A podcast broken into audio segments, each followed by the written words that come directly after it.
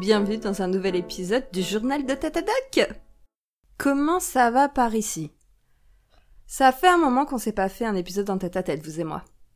J'admets que les choses ne se sont pas passées tout à fait comme je l'imaginais. Le boulot a repris ses droits, et là, bim Septembre Ouf J'avais pas vu ça venir Bon, qu'est-ce qui s'est passé ces derniers mois du coup?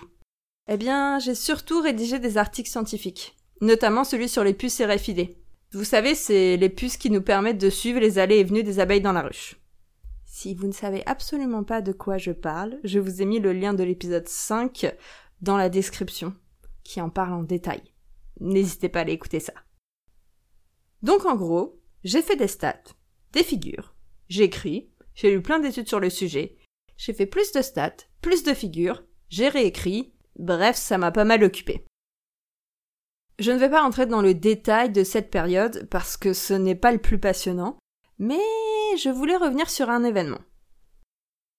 En février, vraiment par hasard, on a découvert une erreur dans le jeu de données. J'ai fait une figure qui représentait le temps total passé à l'extérieur de la ruche par les abeilles en fonction de leur durée de vie. Et là, patatras. Sur mon graphique, on peut voir que les abeilles passent pratiquement toute leur vie de butineuse dehors genre 95% de leur temps en dehors de la ruche.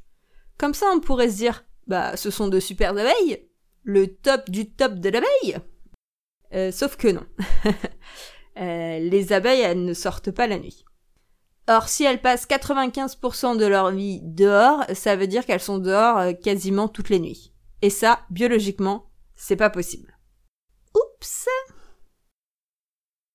Donc j'ai repris mon script R qui transforme les données enregistrées sur la carte SD en données biologiquement compréhensibles. Ligne par ligne, j'ai tout vérifié et j'ai fini par trouver. Sur les 430 lignes qui composent mon code, j'ai fait une faute de frappe. Une seule et unique. Un plus petit que s'est malencontreusement transformé en plus grand que. Juste ça. C'est trois fois rien. C'est même juste une fois quelque chose. Juste un signe. Mais ça suffit pour changer le jeu de données. Et du coup, j'ai réalisé par la même occasion que ça faisait quelques mois que je bossais avec des données fausses. On avait fait des tests, vérifié plusieurs fois, sous différentes coutures, et on était passé à côté du problème. Des erreurs, on en fait tous, tous les jours, quel que soit notre taf. On fait notre maximum pour ne pas en faire, mais on ne peut pas le nier, on en fait et on continuera d'en faire. Parfois c'est pas grave, et puis parfois vous vous rendez compte que ça fait trois mois que vous faites des stats sur un mauvais jeu de données. Et même en prenant toutes les précautions, en faisant toutes les vérifications qu'on imagine suffisantes, parfois ce n'est pas le cas. Avant de faire ce graphique spécifiquement, rien ne semblait aberrant. J'ai partagé mes graphiques avec différents collègues et personne n'a émis de doute sur les données. C'est au détour d'une nouvelle approche qu'on a fait des tests et qu'on a trouvé la coquille. Heureusement qu'on a testé cette nouvelle approche, qu'on a fait ce graphique et qu'on a trouvé la bourde. J'ai pu corriger, tout reprendre et faire les choses correctement. Problème résoluto. C'est à ce moment-là que j'ai eu une pensée terrifiante. Et si? Et si on s'était dit que ce n'était pas forcément nécessaire de faire cette nouvelle approche? Et si on n'avait pas fait ce graphique? Et si cette erreur était restée bien planquée dans mon jeu de données? Et si? Eh bien, pour pallier à ça, en recherche, on a des garde-fous pour s'assurer de faire du travail de qualité. En ce moment, je suis celle qui travaille le plus sur cette étude, mais je suis tout de même épaulée par deux autres chercheurs qui suivent mon avancée. Et c'est grâce à une des réunions avec eux qu'on a pu trouver ma faute de frappe. Donc, ça fonctionne. Mais admettons que pendant toutes nos réunions, la question n'ait jamais été soulevée et qu'on soit passé à côté. Eh bien, sur cet article, en plus de moi et des deux autres chercheurs, il y en a encore cinq autres. S'ils n'ont pas travaillé sur l'analyse de données qui est ma part du travail, ils ont participé à la mise en place de l'expérience, à l'ajustement du protocole, au travail de terrain, etc., etc., etc. Donc avant de faire quoi que ce soit avec mes résultats, les cinq chercheurs doivent relire et valider le contenu de l'article que je suis en train de rédiger. Et généralement, vu qu'ils ont des compétences différentes des nôtres et qu'ils n'ont pas assisté à nos multiples débats sur l'analyse de données, ils ont un regard neuf qui permet justement de trouver ce type de coquille. Bon, continuons dans nos hypothèses. Et si ces cinq autres auteurs n'avaient pas vu la bourde? Il se passe quoi? Eh bien, une fois que on a rédigé notre article, on le soumet à un journal scientifique. Là, un éditeur du journal va checker notre article et si tout lui semble cohérent, il va mandater deux ou trois chercheurs pour relire le travail et attester de la qualité. Ces deux ou trois chercheurs travaillent sur les mêmes sujets que nous, les mêmes problématiques que nous, mais n'ont pas de lien direct avec nous. Ce sont des chercheurs qui sont experts du sujet que l'on traite, mais qui travaillent dans un laboratoire plus ou moins à l'autre bout du monde. C'est ce que l'on appelle la relecture par les pairs, et c'est ce qu'on a trouvé de plus efficace en recherche pour attester la qualité de nos travail. Vu qu'ils bossent sur les mêmes sujets que nous, voire utilisent les mêmes méthodes que nous, ils sont particulièrement attentifs aux petites erreurs qu'ils ont parfois déjà fait. Je vous rassure, ils sont aussi attentifs aux très grosses boulettes. À la fin de leur relecture, ces chercheurs peuvent rendre trois avis différents. Un avis favorable, un avis défavorable ou un avis mitigé où des éclaircissements sont demandés aux auteurs. Si l'avis est favorable, l'article sera publié, s'il est défavorable, il sera rejeté, et s'il est mitigé, on commence une correspondance de plusieurs mois entre les auteurs et les relecteurs pour améliorer le travail de recherche et dissiper toutes les incompréhensions. Bref, à ce niveau, c'est mission impossible de louper un plus petit queue transformé malencontreusement en plus grand queue. Mais et si? Et si par malchance, notre coquille, c'est Tom Cruise, et qu'elle passe sous le nez de tous les garde-fous? Bon, déjà, je vous rassure tout de suite, c'est rarissime. Mais de temps à autre, ça peut arriver. Et dans ces cas de force majeure, il existe un dernier rempart, la communauté scientifique. Une fois l'article publié, l'ensemble de la communauté scientifique a accès à nos travaux. Les chercheurs qui s'intéressent à ces questions vont étudier nos résultats, et on ne parle plus d'une dizaine de personnes, mais d'une cinquantaine, voire beaucoup plus dans certains domaines. Quelqu'un aurait forcément téléchargé le code pour répliquer l'étude et trouver la fameuse faute de frappe. Dans ce cas extrême, on aurait en toute bonne foi reconnu la boulette, fait les corrections nécessaires dans l'article. Mais si le fond était trop impacté, on aurait demandé la rétractation de l'article.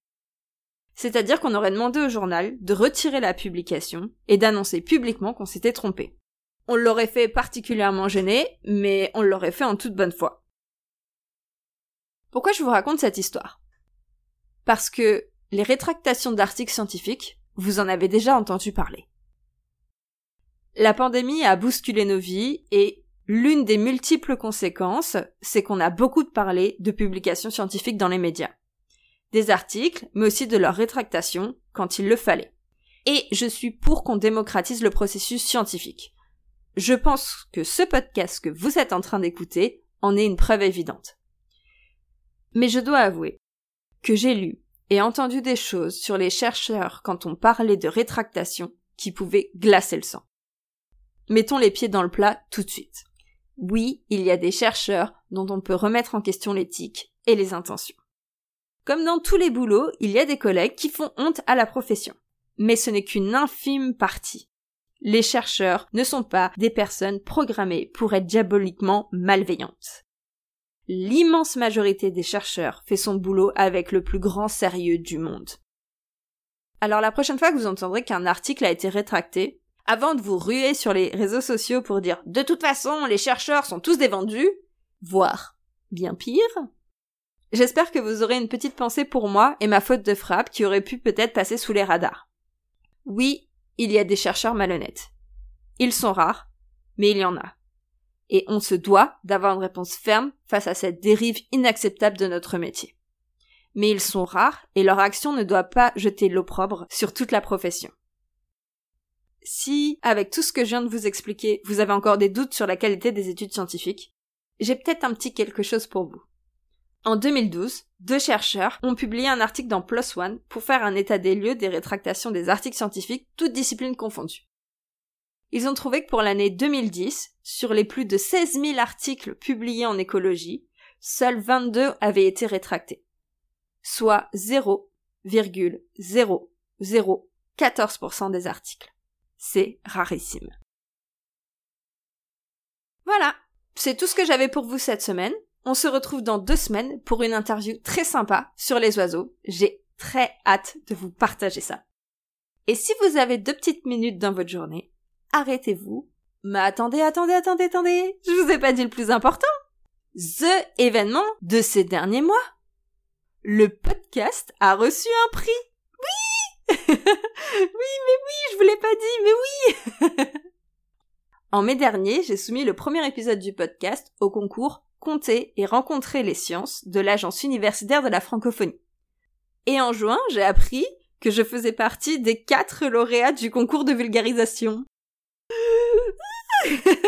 Vous n'avez pas idée de comment j'étais surprise que mon petit podcast tape dans l'œil du jury, mais surtout, surtout, surtout, qu'est-ce que j'étais fière Ah non, non, c'était trop cool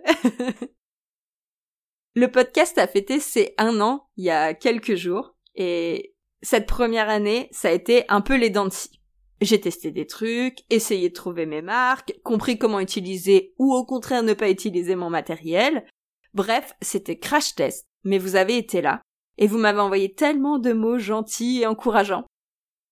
C'est avec une joie sincère que je lance cette deuxième année du journal de Tatadoc. En théorie, ne nous avançons pas trop, mais en théorie, vous aurez plus d'épisodes avec une interview, un épisode flash, un épisode journal de bord, et tout ça par mois. Bref, plus d'épisodes, plus régulièrement, toujours avec la même passion. J'ai vraiment hâte de pouvoir vous faire écouter tout ça.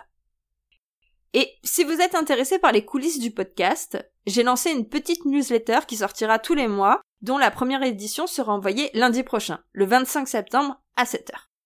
On n'y parlera pas trop écologie, mais des rouages de l'émission, les bonnes idées, les galères, les trucs qui ont pas marché ou qui au contraire ont trop bien marché et ont complètement dépassé toutes mes attentes. Dans cette première édition, je vais vous faire un bilan de la première année et j'aborderai le point un peu épineux de l'épisode sur la conférence de la Société française d'écologie qui euh, ne verra pas le jour. Je vous ai mis un lien pour vous inscrire dans la description de l'épisode, donc si les coulisses vous intéressent, n'hésitez pas à y jeter un œil. Sur ce, euh, l'épisode est vraiment fini. Avant de vous quitter, n'oubliez pas, si vous avez deux petites minutes dans votre journée, arrêtez-vous ouvrez les yeux, ouvrez les oreilles et observez la diversité d'êtres vivants qui vous entourent. À bientôt!